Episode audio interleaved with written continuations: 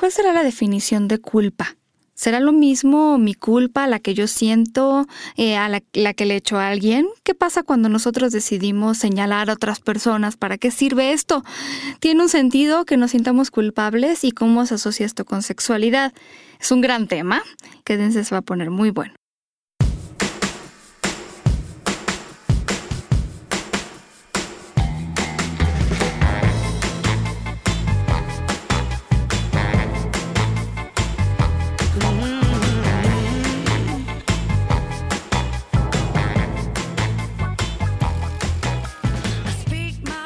Tal? Bienvenidos y bienvenidas a esta cabina eh, en donde estamos pensando tanto que yo creo que ya nos sale humo de la cabeza.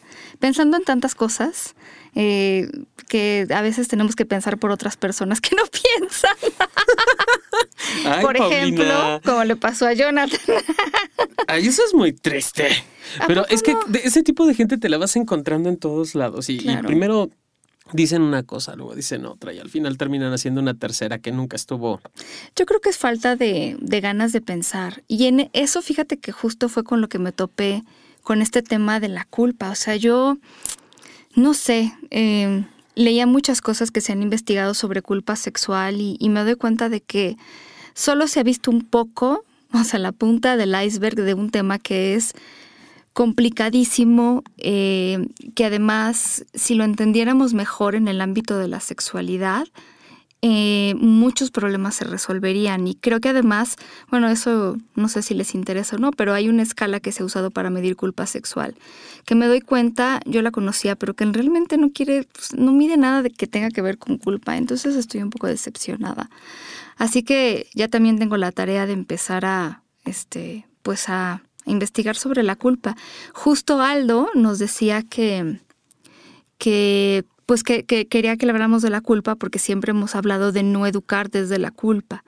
Y sin embargo es algo que sigue pasando, tratamos de darle, eh, echarle la culpa a, algunas personas. Algo de lo que yo me di cuenta, eh, como también haciendo esta, esta asociación de ideas, es que, por ejemplo, em, muchas investigaciones se publican en inglés, pero no es lo mismo la palabra en inglés para denotar culpa, por ejemplo, cuando te sientes culpable por algo, es, es guilt. Pero es una palabra distinta cuando tú señalas a alguien o tú buscas culpar a alguien o, o, que alguien sea responsable de algo. En español también es culpar y en inglés ya es otra, es otra palabra, es blame. Entonces es muy extraño porque la culpa está en muchas de las cosas que nosotros hacemos y, la sexualidad es una de las tantas cosas. Al final, la culpa es una emoción, pero está considerada como de esas emociones más bien que tienden a ser un tanto negativas, ¿no? Como nadie, yo no conozco a nadie que, que se sienta, eh, digo, supongo que muchos expertos, y ahí estará más bien Jonathan rescatándome, pero la idea de eh, que la culpa no es algo agradable, o sea, no es algo muy lindo que pueda yo sentir culpa sobre algo, ¿no? En general la culpa se asocia con sentimientos más bien negativos. Y en el ámbito de la culpa sexual hay mucho que se ha escrito, así que ahorita pues nosotros reflexionaremos un poco sobre la marcha, pero la idea de la culpa es esto que nosotros sentimos, podemos decirlo así, cuando creemos, ya sea con base o no en la realidad, que hemos hecho algo para dañar a otros o que hemos comprometido o faltado a un código de conducta personal o a un estándar moral personal, que al final del día no es tan personal, porque nosotros lo hemos heredado de papás y mamás y de las cosas que, digo, todo el tiempo en la vida, sobre todo si se han educado en la religión católica, siempre la culpa ha estado presente, siempre en nosotros. O sea, nos han enseñado que que, bueno, varias cosas relacionadas con la culpa, pero incluso nacemos con la culpa del pecado original, o sea, pagando un pecado que en teoría nosotros no cometimos.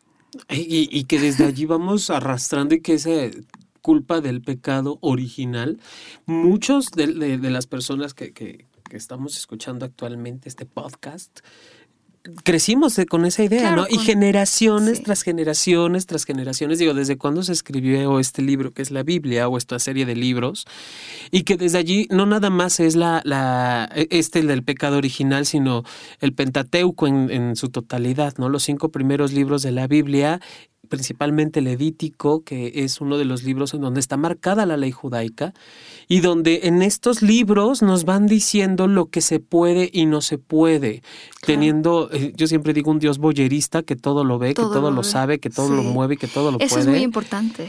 Y entonces, a partir de ahí, a veces ni siquiera necesito que alguien me lo diga para empezar a experimentar esto que, que Freud o desde la teoría psicoanalítica eh, nos hablan de introyectos. Introyecto es que me tragué algo sin ni siquiera eh, deglutirlo, sin ni siquiera entenderlo, en, palabras más cotidianas, exacto. Que, me dijeron, el, el, esto es así y ni siquiera lo cuestionas, es, es malo, punto. Y entonces vamos con toda esta carga emocional, con toda esta carga peyorativa, con toda esta carga valorativa de la sexualidad principalmente, ¿no? Y de allí es de donde nos educan o nos vamos educando.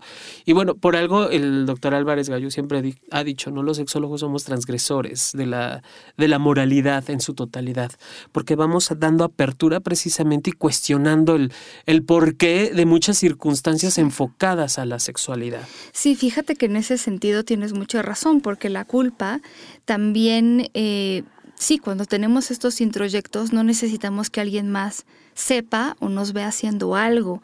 En realidad ya nos volvemos nuestros propios jueces. Incluso el mismo Freud escribía sobre el obstáculo que representa como para salir adelante en terapia.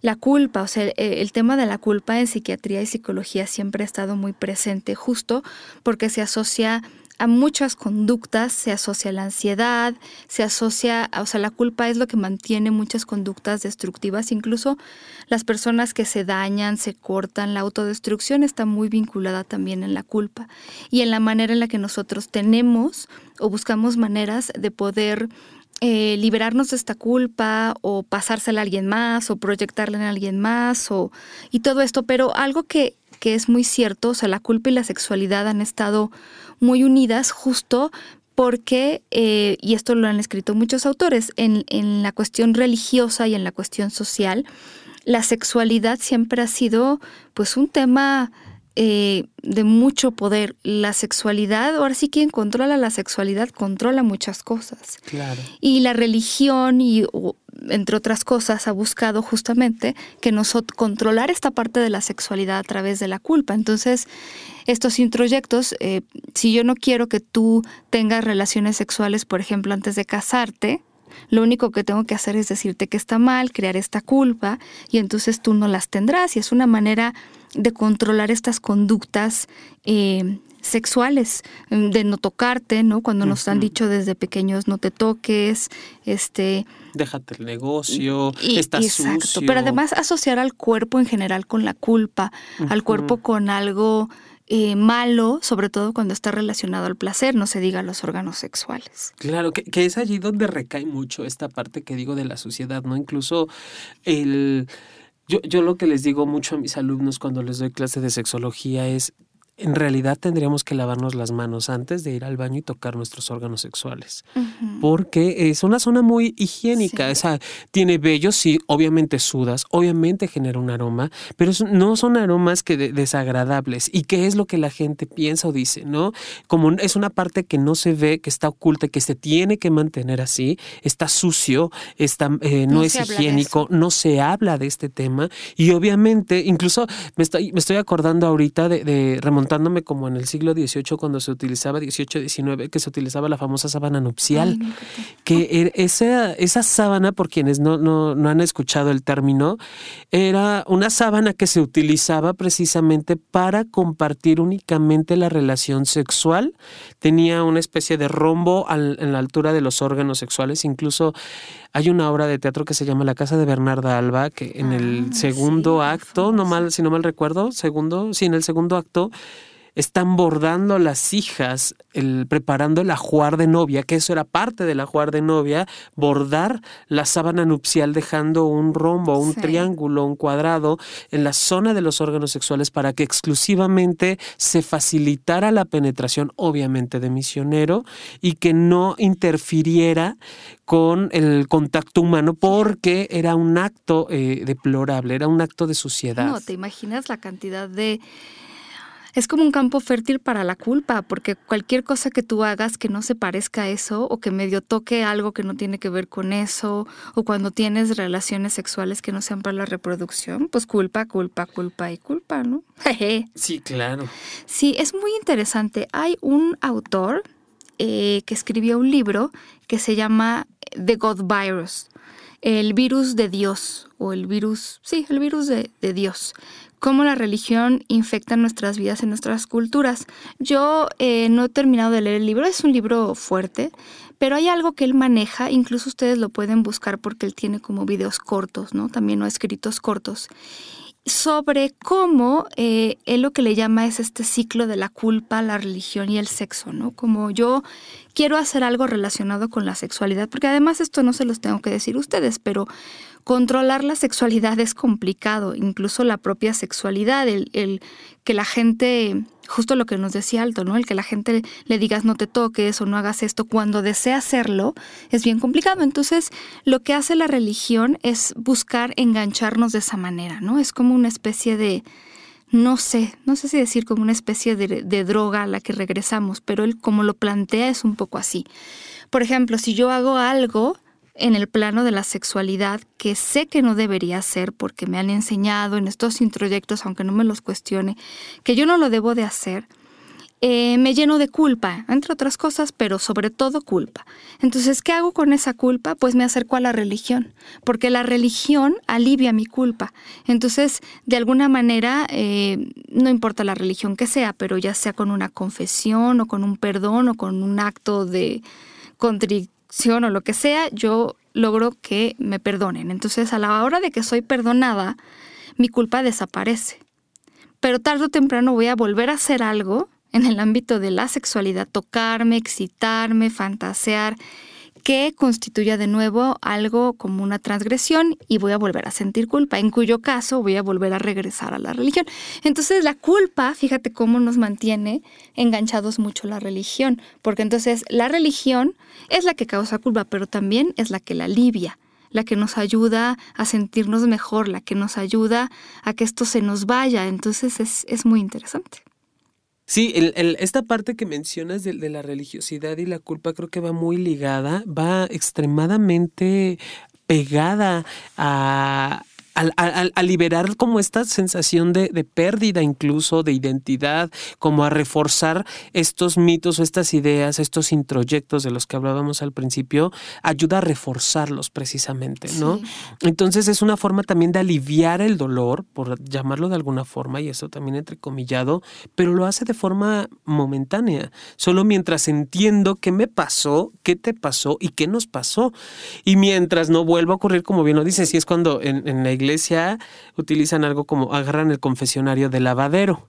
¿no? Porque entonces cada vez que cometen un acto impuro ante los ojos de determinadas personas, entonces eso implica que estoy en, el camino del mal, ¿no? Y, y lo peor del caso es que no es una cuestión únicamente religiosa, hay que sumarle también la presión social. Por supuesto. Porque aunque la, la, la, iglesia está conformada por una sociedad, ¿no? la religiosidad y la sociedad son dos conceptos muy diferentes en ese sentido y que la misma sociedad también va enmarcando lo que no es socialmente aceptado o socialmente permitido. Sí, en ese sentido, por ejemplo, no es extraño que muchas cosas relacionadas al placer, sobre todo al placer femenino, sean las que causen más culpa. En ese sentido, para muchas mujeres, por ejemplo, la culpa de masturbarse, la culpa de tener relaciones sexuales sin amor, eh, de alguna manera, pues sí, se vuelve, se vuelve este control eh, sobre, pues sí, el, control sobre el placer femenino, sobre las cosas que no deben hacer las mujeres, y esto es meramente social. Y, y sí, yo primero, antes de pasar, porque también me gustaría hablarles de cómo nosotros también aprendemos a culpar a otros o cuál es la función social de culpar a otras personas o de buscar culpables, porque sí se ha escrito uh, algo sobre eso, no necesariamente en el ámbito sexual, pero pero bueno, queda muy pegado. Pero yo alguna vez les mencioné a un eh, autor de nombre Stanley Siegel y o lo puse yo seguramente en el Twitter porque me parece que es un hombre que hace reflexiones relacionadas con varias cosas, pero también con la sexualidad que a mí me parecen interesantes. Y cuando yo leí algo sobre él, yo lo relacioné mucho con cosas que yo he visto eh, en cuanto a culpa, educación y sexualidad. Él, por ejemplo, dice que le enseñamos a nuestros hijos e hijas a sentir pues sospecha, culpa, vergüenza, todo esto relacionado con la sexualidad y en general cubrimos este tema de la sexualidad o, o, más bien lo escondemos debajo de tantos secretos y de tanto misterio que no nos da la oportunidad realmente de hablar sobre la sexualidad con apertura esto que está diciendo Jonathan, ¿no? La sexualidad como algo prohibido, como algo de lo que no se debe de hablar, todo este misterio alrededor de eso. Entonces no nos, no nos permite, o sea, no nos da una puerta o nos abre una puerta para poder hablar de este tema, incluso de vivir y explorar nuestra sexualidad con, con mayor apertura. Entonces algo que dice él me parece muy interesante. Lo que hacemos es la manera que tenemos para expresar nuestros deseos es, por ejemplo, estar intoxicados, mm. alcoholizados. Y entonces en ese momento ya no nos responsabilizamos sobre eso y aminoramos la culpa. A lo mejor o, o la diluimos entre la culpa, es que tomé, como estaba alcoholizado. Pero, pero es cierto, o sea, muchas mujeres y muchos hombres para poder hacer ciertas cosas, por ejemplo, ¿no? Mucho, hay gente que dice de broma, seguramente tú lo has oído, pero desgraciadamente no está broma, ¿no? El de que este güey con dos tequilas ya no es heterosexual, ¿no? claro. No, y a veces, bueno, pues sí, se trata más bien como de cierta apertura, pero también hay gente que simplemente no puede vivir su sexualidad de manera libre si no tiene ahí un lubricante, es que lo haga un lubricante social, pero al punto el que lo haga olvidarse incluso de todo, ¿no? O sea, ¿cómo le haces para olvidarte de la culpa? ¿Cómo le hago yo para tener sexo casual, que soy mujer y que vive en una sociedad que se tacha a las mujeres de no sé qué si tienen sexo casual? Pues bebiendo, por ejemplo o estando intoxicada o, estas cosas que me hacen relajarme en ese sentido, relajar todos estos introyectos, pero es triste al final del día. Es triste porque entonces, eh, en lugar de tomar responsabilidad por las acciones que tenemos, buscamos una manera de alejarnos un poco de esa responsabilidad y eso no ayuda en nada. Y yo, esto me hizo mucho acordarme de eh, los estudios que yo he hecho con adolescentes y con gente joven que ha tenido su primera relación sexual y en la que un porcentaje muy significativo a mí me ha dicho, eh, o sea, razones para la primera relación sexual, pues no se pasó, ¿no? En una fiesta pasó, estaba tomado o tomada y pasó. Y entonces a mí me parece como, como un círculo que me es muy claro, sobre todo porque a mí también me educaron en esta culpa. Y que alguna vez yo les he platicado, si a mí me dicen que yo no debo de pensar en sexo, que yo no debo de lidiar con este deseo sexual o con este deseo de placer sexual, si me han dicho que yo no lo tengo que considerar, porque me han dicho que yo no debo de tener relaciones sexuales, que como mujer, por ejemplo, debo de llegar virgen al matrimonio, que no debo de tener sexo casual, todas estas cosas. Entonces yo eh, no pienso en sexo, no, no busco sexo y no planeo sexo. Es decir, a mí me dijeron, no pienses en el sexo porque tú a tus 16, 17, 18 o a los que sea no debes de tener relaciones sexuales o porque tú no debes de tener relaciones sexuales fuera del matrimonio. Entonces, no lo considero una opción. Pero estoy en una fiesta y entonces eh, como que no quiere la cosa, pasa, como dicen muchos de estos jóvenes, tomé algo y pasó, no supe ni cómo. Y entonces digo, diferente a, por ejemplo, el abuso sexual, no, no estamos hablando en realidad de eso, sino más bien como decir, ahora sí que cuando pasó, pues es que yo ni siquiera lo vi venir, yo no lo planeé. Me quito la culpa de haber tenido relaciones sexuales porque yo no lo planeé, pasó. Pero entonces a la hora de no planearlo, lo que sucede es que tengo relaciones sexuales así, tal cual, sin planear. Entonces, si no planeo las relaciones sexuales, ¿qué pasa? Pues pasa que me puedo, eh, eh, me puedo embarazar, puedo tener una infección de transmisión sexual, etc. Entonces, es esta idea de no debo de pensar en el sexo, no lo debo de considerar porque esto me hace culpable, pero a la, a la mera hora yo estoy dejándome llevar por el deseo sexual, por las fantasías, por las ganas, por el amor, por lo que sea. Tengo relaciones sexuales y entonces es, ahora sí que es más fácil pedir perdón que pedir permiso, fíjate. ¿no? Entonces prefiero decir, bueno, fue un desliz, algo que realmente no quise, no busqué. de alguna manera la gente se siente menos culpable cuando yo no lo busqué pasó, ¿no? La persona que tal con la que estuve me sedujo, este, no lo sé, ¿sabes? Entonces se generan una serie de cosas. De hecho, estaba yo leyendo la tesis de una persona que en Estados Unidos eh, estudiaba a los chicos y a las chicas que durante la administración del famosísimo e infame George Bush se, se promovía tanto esto de la abstinencia. Entonces encontró que los chicos que estaban educados en la abstinencia sexual tenían niveles de culpa mucho más altos que los que no. No me extraña porque al final del día la manera en la que logran no tener relaciones sexuales es comprometiendo estos estándares o estos valores personales de los chicos y las chicas para no cometer un acto que podría ser de lo más natural. Pero entonces, no sé si ustedes se acuerden, pero les hacían desde firmar un certificado de no voy a tener relaciones sexuales, hacer una promesa, los hacían usar un anillo. Entonces todo esto lo que hacía era comprometer los valores personales de estos chicos y chicas de manera que si faltaban a todo eso, era, ahora sí que la culpa era mucho mayor que si yo no hubiera firmado un contrato, por ejemplo. O la culpa iba a ser mayor si yo no hubiera, no trajera el anillo, o sea, el anillo como un recordatorio de que si me portaba mal, no, no, no, es que la gente se fuera a dar cuenta, es que yo me iba a sentir muy mal, dado toda esta faramaya y el, el asunto de, de, de integrar esto a mis estándares sociales, aunque yo no lo quisiera. Y entonces estos chicos, en otros estudios, no necesariamente en esta tesis, pero en otros estudios se veía que tiempo después tenían relaciones sexuales. Tenían relaciones sexuales como las personas que no habían prometido este, la virginidad. Sin embargo, la diferencia entre unos y otros es que estos chicos que vivían en la culpa habían tenido relaciones sexuales justo como lo describo, ¿no? De no sé qué pasó, solamente pasó, y entonces, como resultado de eso, no se cuidaban, porque no había planeación, no lo consideraban, o sea, yo no puedo traer un condón en la bolsa porque me sentiría culpable porque estoy eh, pensando o considerando que podría llegar a tener relaciones sexuales, entonces no traigo un condón en la bolsa. Entonces cuando tengo relaciones sexuales, no tengo condón para ponerme. O sea, es todo este rollo relacionado con la culpa y que se vio mucho desde esta educación que privilegiaba la abstinencia y entonces a través de la culpa se buscaba que los jóvenes no tuvieran relaciones sexuales y que las terminaban teniendo.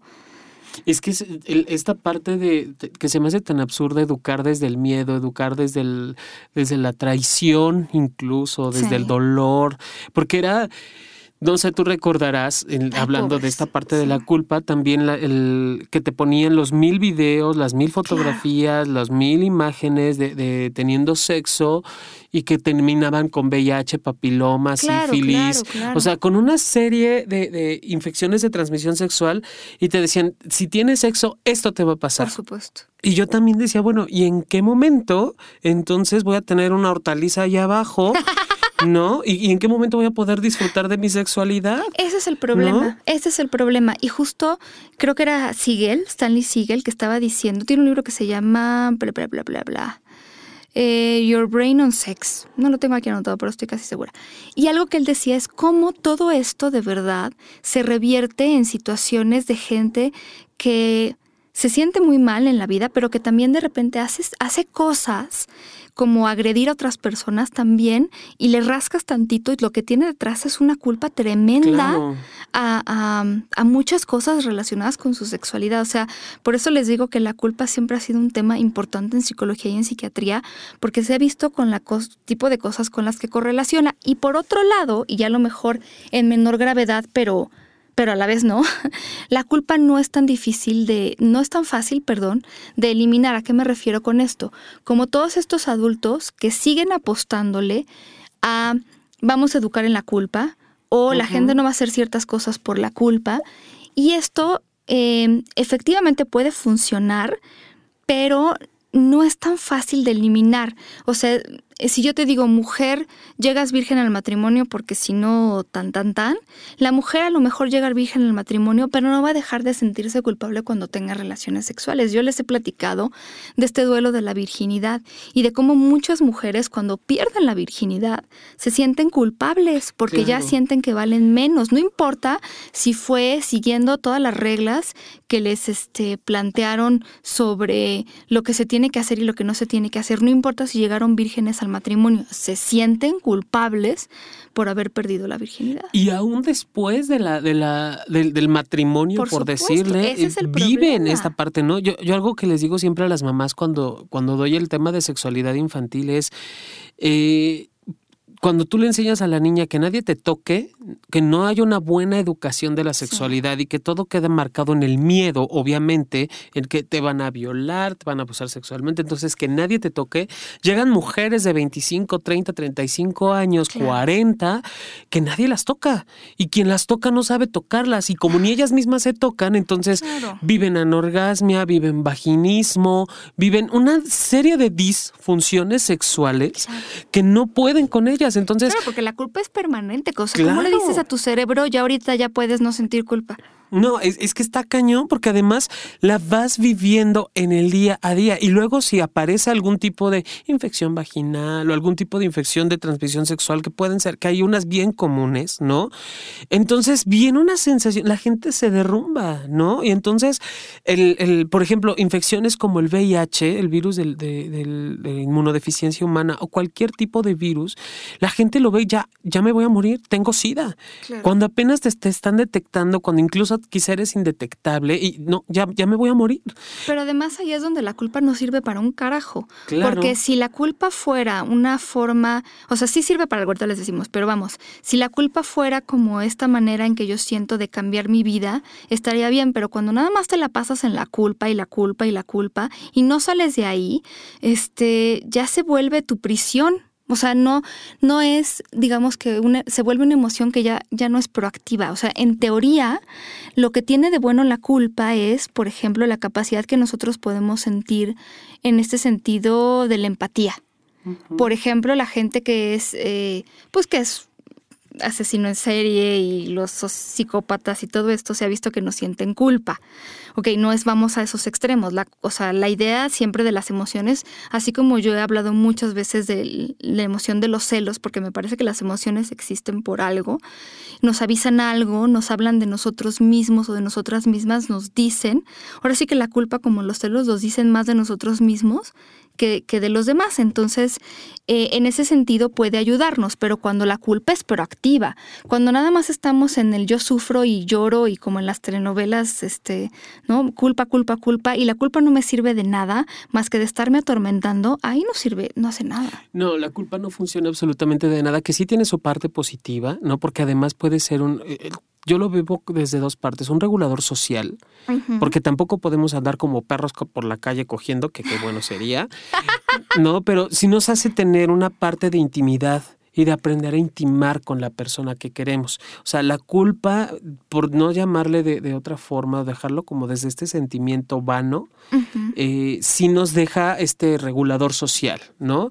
También nos permite, para no sentir culpa, me traigo el condón, ¿no? claro, o también, eh, si yo lastimar a alguien, me sentiría culpa. Claro. Entonces, no lo lastimo, ¿no? Está como esa parte de regulador social la culpa y también como un motivador para darme cuenta, esto que mencionabas de la empatía, en qué momento me puedo generar daño o puedo generarle daño a un segundo, a un tercero o a alguien más, no lo sé. Entonces, sí tiene su función y que, de hecho, aquí nos pregunta Aldo, eh, ¿cuál es la diferencia entre la responsabilidad y la culpa? Sí, en eso, eso ahorita vamos a gustaría contestar ahorita, pero primero quisiera terminar esta idea porque fíjate que esto también es algo muy importante que yo lo diga. O sea, no se crean que la culpa, o por lo menos de lo poco que se ha estudiado, no se crean que la culpa es como de, híjole, fui a, a coger, no usé condón y este, y entonces siento tanta culpa que la próxima vez lo uso. No, ¿Saben? No, eso no pasa. Puede pasar, sí, claro, a nivel este, individual. Habrá personas que les haya pasado y qué bueno. Eh, me da mucho gusto si eso fue para, para mejorar, ¿no? Pero eso no pasa en el general de las personas. Desgraciadamente, la, en la culpa nos dejan sintiéndonos culpables, pero no haciendo nada al respecto. O sea, yo les diría, qué bueno que exista la culpa, porque entonces, este, si esto fuera una manera de evitar que hiciéramos ciertas cosas, pero eso no pasa. Desgraciadamente, esa persona, en cuanto se le pase la culpa, ¿saben qué va, ¿saben qué va a hacer? Va a ir a coger sin condón. Así o sea, la culpa no es como... Eh, no es tan así como, como, como algunas personas podrían pensarlo. También, por ejemplo, cree, eh, les decía yo, hablaba mucho de la psiquiatría, de la psicología. Piensen, por ejemplo, si saben algo de esto, eh, sobre los trastornos relacionados con la alimentación. Alguna de las cosas que más se trata con estas personas tiene que ver con la culpa y la comida, porque la asociamos mucho. La gente que luego restringe sus alimentos tiene que ver con culpa, este, mucha gente que rompe una dieta culpa, me merezco o no me merezco este alimento, como si fuera una cuestión de, de merecer, ¿no? Cuando el cuerpo necesita, no merece, sino necesita la comida. Y, y, en general este asunto, ¿no? Y muchas personas, por ejemplo, que tienen atracos de comida, lo que hacen, por ejemplo, es, si yo rompo esta dieta, o si yo como algo que el doctor me ha dicho que yo no coma, me voy a sentir culpable. Entonces, en lugar de comerme un pequeño chocolatito y sentirme culpable, si yo de todas maneras voy a sentir culpa, ¿qué es lo que hago? No me como uno, me como cien. Y entonces nada más vivo un episodio de culpa por los 100 chocolates que me comí. Eso es eso es súper interesante. Entonces, por eso mucha gente, entre otras cosas, tiene esos atracos de comida, porque entonces aprovecho, ya que estoy haciendo algo que transgrede, pues ahora sí que a a transgredir en serio, ¿no? Porque aprovecho y entonces ya ni siquiera disfruto la comida, pero sé que cuando venga este episodio de culpa, pues ya, ¿no? Voy a voy a perdonarme, voy a ir al médico, este lo que sea que tenga yo que hacer, pero ese episodio de culpa en lugar de haber sido de un chocolate, ¿no? Como sé que voy a vivirlo de todas maneras por un chocolate o por 100, pues comeré 100. Y entonces es esto, es relacionar constantemente la comida con las emociones y con la culpa y con la angustia y con el nerviosismo y con el castigo y todas estas cosas, ¿no? Porque además luego esta gente se castiga. Entonces, para, para quitarme esta culpa ahora me voy a restringir. Entonces, es una, de verdad, no crean que la culpa es como eh, la manera en la que nosotros regulamos para bien nuestras conductas, no siempre, no siempre ahí hay una proactividad. Eh, y eso es muy interesante. Y antes de hablar de esta parte de responsabilidad, me gustaría también platicarles sobre qué sucede cuando nosotros culpamos a otras personas, porque algo que es muy interesante y que se ha estudiado desde muchos ámbitos eh, psicológicos, justo tiene que ver con cómo nosotros, bueno, e, en ese, ese sentido, cuando culpamos a alguien más, estamos censurando, estamos señalando de manera negativa a un individuo o grupo por una acción o acciones que son o consideramos social o moralmente irresponsables. Entonces sería como el, opuesto a un halago. Entonces cuando nosotros culpamos a alguien más, em, tiene, es muy interesante porque, bueno, no hemos hablado de esto, pero seguro se lo imaginan. La culpa puede ser por cosas que hayamos hecho, que no hayamos hecho, que hayamos dicho o que no hayamos dicho. Y hay una teoría que se llama la teoría del, etiquetado, que tiene, eh, se empezó a estudiar en los 60 desde la perspectiva del interaccionismo simbólico. Y esta teoría lo que hace es etiquetar a las personas, em, digamos que a la gente que, se desvía, ¿no? Pero desvía no solo en el sentido sexual y no solo en el sentido negativo, sino que se desvía de la norma. Em, digamos que... Desde una parte estadística. Desde una parte estadística. Eh, es decir, como mm, la idea de que alguien decide salirse de la norma social y entonces, ¿qué pasa con esta persona? Miren, les leo porque Howard Becker es uno de los que empieza con, pues, de los que estudian esto, ¿no? Él centra sus estudios no tanto en las, en las posibles causas de la conducta desviada, sino en las formas de control e, e interacción social por las que se definen a ciertos individuos como desviados, todo entre comillas, lo de desviados, ¿no? No estamos hablando de la sexualidad. La principal aportación teórica eh, de esta escuela de Becker es la teoría del etiquetaje, que lo sintetiza este autor de la siguiente manera. Los grupos sociales crean la desviación estableciendo reglas, cuya infracción constituye una desviación, y aplicando estas reglas a personas particulares que etiquetan como outsiders, ¿no? Gente que, que está fuera del grupo. La desviación no es una cualidad de la acción cometida, sino la consecuencia de la aplicación por parte de otros de reglas y sanciones. El desviado es alguien al que se le etiqueta, ¿no? Eh, eh, es, el, es el comportamiento desviado el que es etiquetado por la gente. Entonces, en ese sentido sí se parece a lo sexual, porque la desviación sexual, por algo ya no se usa ese término, era una manera de decirle a alguien, no estás haciendo lo que nosotros queremos que tú hagas, te estás saliendo de nuestras normas sociales, culturales y morales. Entonces, yo a ti te califico como desviado perverso o desviado sexual que por eso les digo, ya no lo usamos, porque es una cuestión altamente subjetiva. Eh, cosas que para una persona son desviadas, para otras no lo son. Cosas que en algún momento se consideraron desviadas, este, ¿no? En la homosexualidad en un principio no se consideraba, después sí, después no. Entonces es una, es una manera muy subjetiva de etiquetar a la gente, pero es muy interesante porque resulta que esta teoría del etiquetado ahora se usa mucho como una técnica o táctica de propaganda, en la idea de, por ejemplo, decir, la culpa de esto la tienen los inmigrantes, la culpa de esto es de esta persona en particular, como una especie de eh, demonización de la, en la percepción pública, incluso usada por muchos gobiernos para crear un sentido de nacionalismo.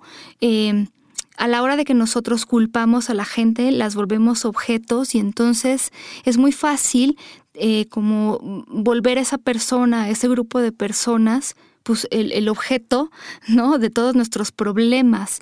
Y, hay mucha gente, digo, no sé, eh, independientemente de cuál sea su postura política, pero en México ha habido muchos actores políticos, eh, mujeres y hombres, en los que se ha, se ha tratado esta propaganda como decir, todo es culpa de esta persona, ¿no?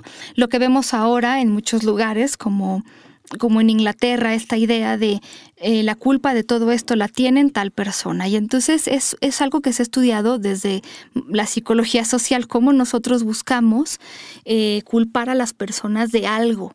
Y entonces la culpa de esto la tiene tal persona. Y la culpa, por ejemplo, el bullying.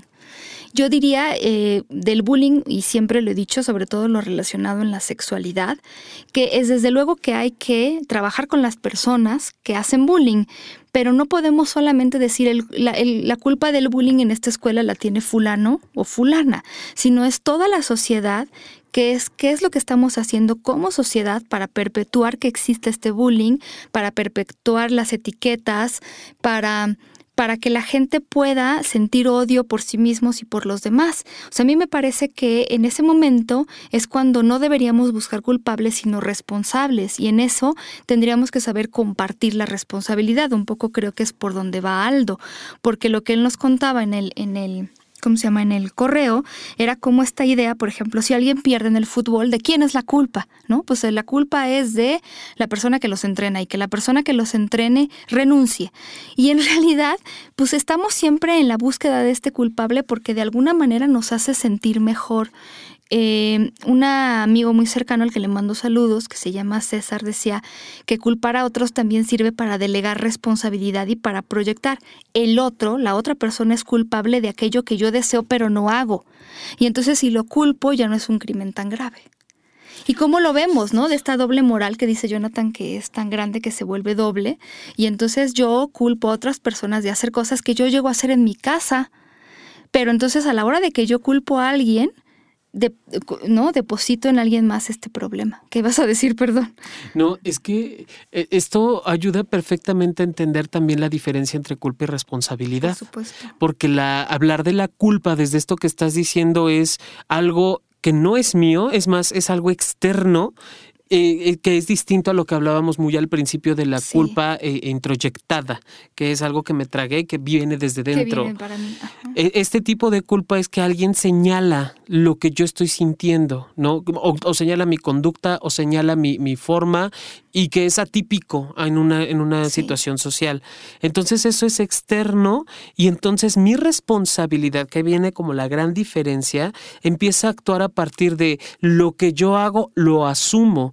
Para que pueda ser, o la diferencia mayor entre la responsabilidad y la culpa es que la, la primera implica una conciencia de acción y reacción de mí conducta y de mis emociones y sentimientos. Y la culpa es desorbitada, no sabemos de dónde viene ni a dónde va. No, y en, ese sentido, eh, eh, sí, porque además, eh, por ejemplo, en esto que estaba yo hablando, culpo a otras personas y a la hora de que yo culpo a otras personas, me exento de la responsabilidad que a mí me toca. Entonces, eso es muy cómodo y yo siempre se los he dicho, por ejemplo, en las parejas en las que hay una ruptura y que yo me he topado con mucha gente, que le es muy fácil decir, la culpa de todo la tuvo aquel idiota o aquella mensa que me fue infiel o aquella persona, yo lo hice todo bien y esa persona, este, tal cosa. Entonces, el problema de hacer eso es que estamos, eso que dice Jonathan, estamos culpando y no responsabilizando. Y entonces es muy difícil avanzar en ese sentido, porque si yo lo que hago es más bien sentarme a decir, a ver, ¿Qué responsabilidad tuve sobre ciertas cosas? No estoy diciendo que lo que hagan otros mal es responsabilidad mía, no estoy diciendo eso, pero estoy diciendo qué cosas puedo controlar de mi vida, porque ya les decía yo, la culpa, así como está, no nos ayuda siempre a avanzar, ¿eh? No es esta idea ideal de ahora, como siento culpa, ya no voy a hacer esto, sino en esta relación voy a analizar cómo participé yo, ahora que terminó, qué cosas me gustaron, qué cosas no me gustaron, con qué cosas me quedo, qué cosas son mi responsabilidad y que me gustaría cambiar. Y a la hora de que yo hago eso y asumo mi responsabilidad, también asumo la idea de que yo lo puedo cambiar, de que puedo manejar las cosas mejor y de que puedo salir adelante. Cuando yo me dedico nada más a culpar, y fue culpa de su mamá que siempre lo mantuvo, fue culpa de mi suegra, y entonces en ese sentido, bueno, pues sí, a lo mejor la suegra, suegra es una entrometida pero en esta culpa ya me quito yo responsabilidad y me quito posibilidad de acción. Eso, eso, es, eso es muy interesante. Y que también lo hace la gente cuando culpa a otras personas, porque entonces si yo digo, las personas que tienen VIH o las personas que se embarazan sin planearlo, es su culpa por... ¿Cuántas veces no hemos escuchado, desgraciadamente, y aquí eso sí ha sido objeto de muchos estudios, la victimización de la culpa? En este caso específicamente de la violencia sexual o de la violación. Es que esa mujer llevaba una minifalda ¿no? Ah. Es que esa mujer abrió las piernas. ¿Cuántas personas que están en contra de, por ejemplo, la interrupción del embarazo que por supuesto que cada quien tiene derecho a su opinión, pero lo que no me gusta es cuando dicen, pues que si esa mujer abrió las piernas, pues que también, ¿no? Que se chingue.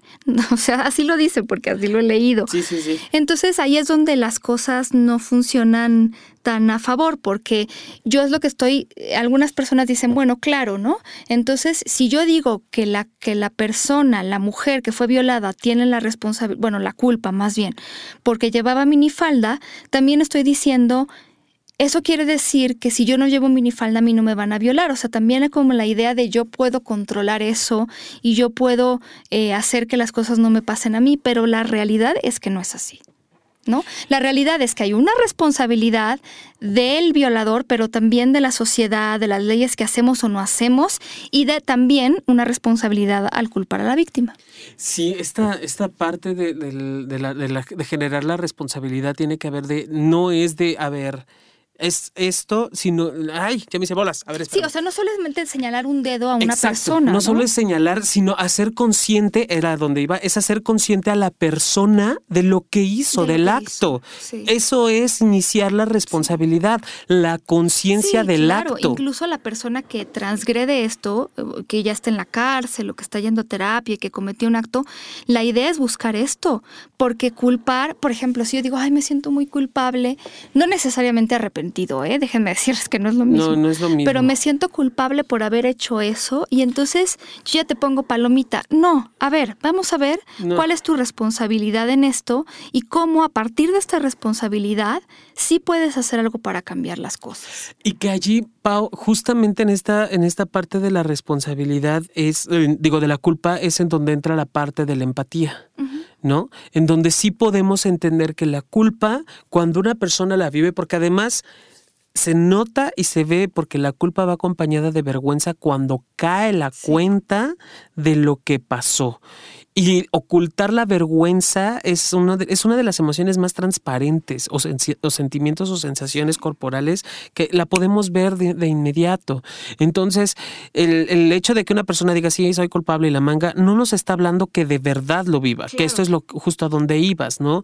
Y además, las emociones o los sentimientos, como sabiamente nos enseñó Pixar, siempre van ligadas, siempre van acompañadas y entonces van generando otro tipo de emociones. Y la culpa, cuando se vive de verdad, que me hace entender la compasión hacia el otro de lo que yo hice de mi acto, sí me genera vergüenza. ¿Y en qué momento cambia de culpa a responsabilidad? cuando asumo las consecuencias de lo que pero pasa. Desde cómo, por ejemplo, consideran a, a mí que me encanta ver todos estos programas de crímenes, ¿no?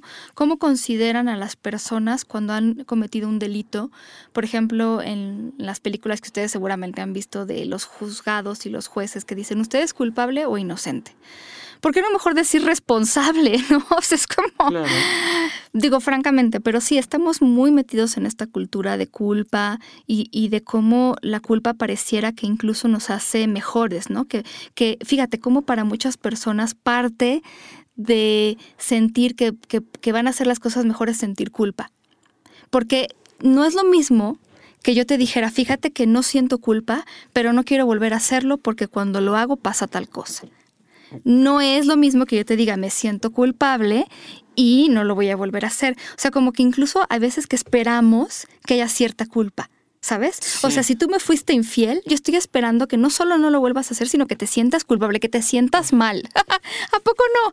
Y no esperamos como sociedad que eso suceda y que, por ejemplo, religioso, pues definitivamente en la religión también tienes que sentir esta culpa o esta vergüenza eh, por haber hecho ciertas cosas para que vivas el arrepentimiento, además de no volverlo a hacer, además de tu castigo y lo que y como sabemos no funciona, porque entonces hay gente que cada semana está con el mismo problema. Es que, eso no viene de terceros, o sea, el que me hagan sentir culpa y vergüenza no viene de afuera, eso es interno. O sea, si es de afuera el, señalar, el que alguien señale y diga tú eres culpable de, eso sí es externo, pero volvemos, es lo que se le llama la, la, la culpa Ah, no me acuerdo, tiene un tecnicismo, pero no, bueno.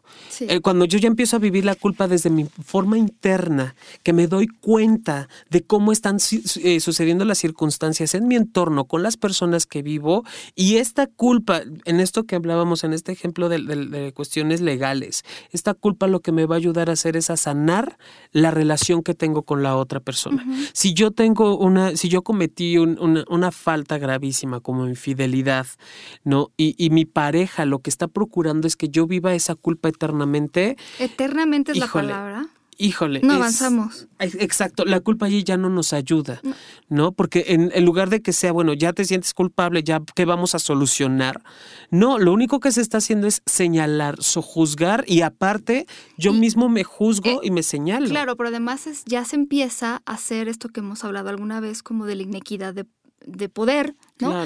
Y entonces yo soy la persona que constantemente le recuerdo a la otra que me fuiste infiel.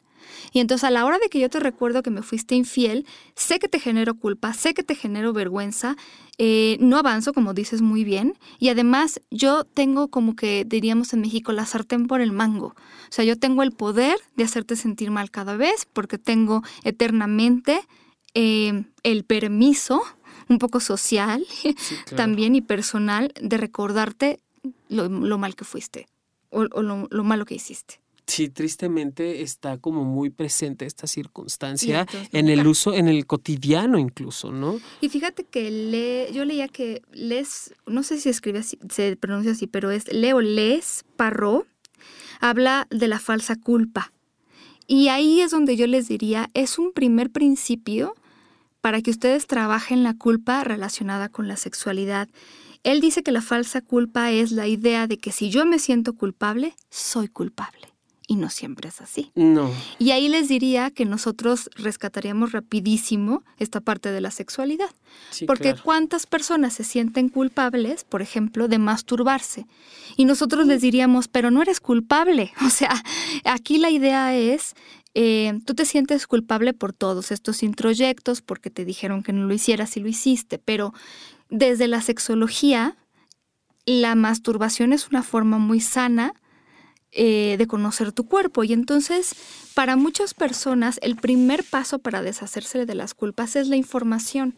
Si a mí me dijeron que masturbarme me iba a dejar ciego, si me dijeron que me iba a dar eyaculación precoz, si me dijeron que me iba a dar anorgasmia y no sé qué tantas cosas, lo primero que puedo hacer es informarme al respecto. Porque entonces en el momento en el que, ¿por qué me siento culpable? Bueno, pues porque me dijeron que soy una mala mujer, ¿no? ¿Cuántas mujeres, este tema de la masturbación y del cual alguna vez la doctora Carolina González nos vino a platicar, o sea, ¿cuántas mujeres se sienten culpables de que se masturban porque lo están haciendo sin su pareja? Porque es un momento para ellas de placer no compartido. Lo primero que surge es la culpa, o sea, la masturbación es un tema vinculado a la culpa en el ámbito femenino que hemos visto y revisto y revisto. Entonces, cuando tenemos información de me siento culpable porque estoy compartiendo un placer que se supone que es para otra persona. Entonces, cuando yo me informo y me doy cuenta justo de lo que decía Jonathan hace rato, que la masturbación me ayuda a conocerme, que me ayuda a evitar problemas de anorgasmia, que me ayuda a muchas otras cosas, a relajarme, a lo que sea, tenga o no tenga pareja, si yo me empiezo a informar al respecto, empiezo también a racionalizar, ¿no? Que es un poco lo que hacen, bueno, eh, la gente que no siente culpa, pero podemos tomar una, como dirían los gringos, una página de su cuaderno y decir, bueno, ¿cómo le puedo hacer yo para racionalizar esta culpa. Me dijeron que era culpable si hacía esto, pero yo estoy viendo que las evidencias de la, este, del ámbito más científico, más objetivo, no están eh, siguiendo esta misma línea. Entonces la información ayuda mucho a cambiar nuestras actitudes ante la sexualidad y la culpa que sentimos. Fíjate, eh, retomando esta parte, Aldo nos comparte, eh, se infunde miedo por dos razones.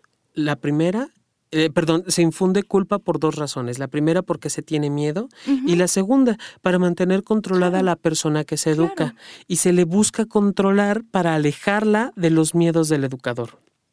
¿No? Es, eh, sí. sí, sí, sí, sí, claro. Es este miedo del que se hablaba justo en la teoría del etiquetado, la idea de eh, no te salgas de la raya porque no sé qué va a pasar, entonces Yo qué voy a te hacer señalo, si tú te sales. exacto. O lo que tú hagas cuando te salgas de la raya me puede afectar a mí o creo que me puede afectar a mí. Sí, es, es una cosa muy extraña. No, por eso a mí me siguen diciendo en la historia de la educación que por favor vaya y hable con los adolescentes y los asuste y los haga sentir culpables si tienen relaciones sexuales y los asuste. Sobre todo me hablan de, esta cuestión del miedo, del miedo de la persona, ¿no? Es como voy a transferir este miedo de los adultos hacia los jóvenes, ¿no? Entonces, eh, pero eso es terrible porque eh, ya es un miedo de que ni siquiera es mío, ¿no? De todos estos adolescentes que luego me, topo y que me toca entrevistar y que no han tenido relaciones sexuales, muchos me dicen, bueno, obviamente miedo, miedo, miedo a embarazarme, miedo a no sé qué, pero también es, no vaya a ser que mis papás me cachen, mis papás me han dicho que no debo. Y entonces ya están así como tomando prestado, eh, sin darse cuenta a veces, toda esta cuestión, o sea, muchos te contestan como te contestarían sus papás, es decir, estoy viendo claramente el papá que le dijo, primero tus estudios, ¿Por qué no tienes relaciones sexuales? Porque primero mis estudios. Entonces yo siempre hago la broma de que yo no sabía que no se podía estudiar y coger al mismo tiempo, ¿no? Pero estoy claramente viendo la información que el papá o la mamá le dijo, tú primero tus estudios, ¿no? Y entonces él repite, yo primero mis estudios y ya no estamos ni siquiera este, apropiándonos de absolutamente ninguna decisión. Entonces también ahí otra recomendación para vivir con menos culpa nuestra vida sexual es de dónde viene o de dónde proviene esto que yo estoy introyectando, que estoy eh, muy seguro de que es lo que es, pero a veces ni siquiera me he cuestionado de dónde viene, a veces solo lo repito, ¿no? ¿Qué estándar estoy sintiendo? Porque a veces ni siquiera es real, estoy sintiendo que cumplo.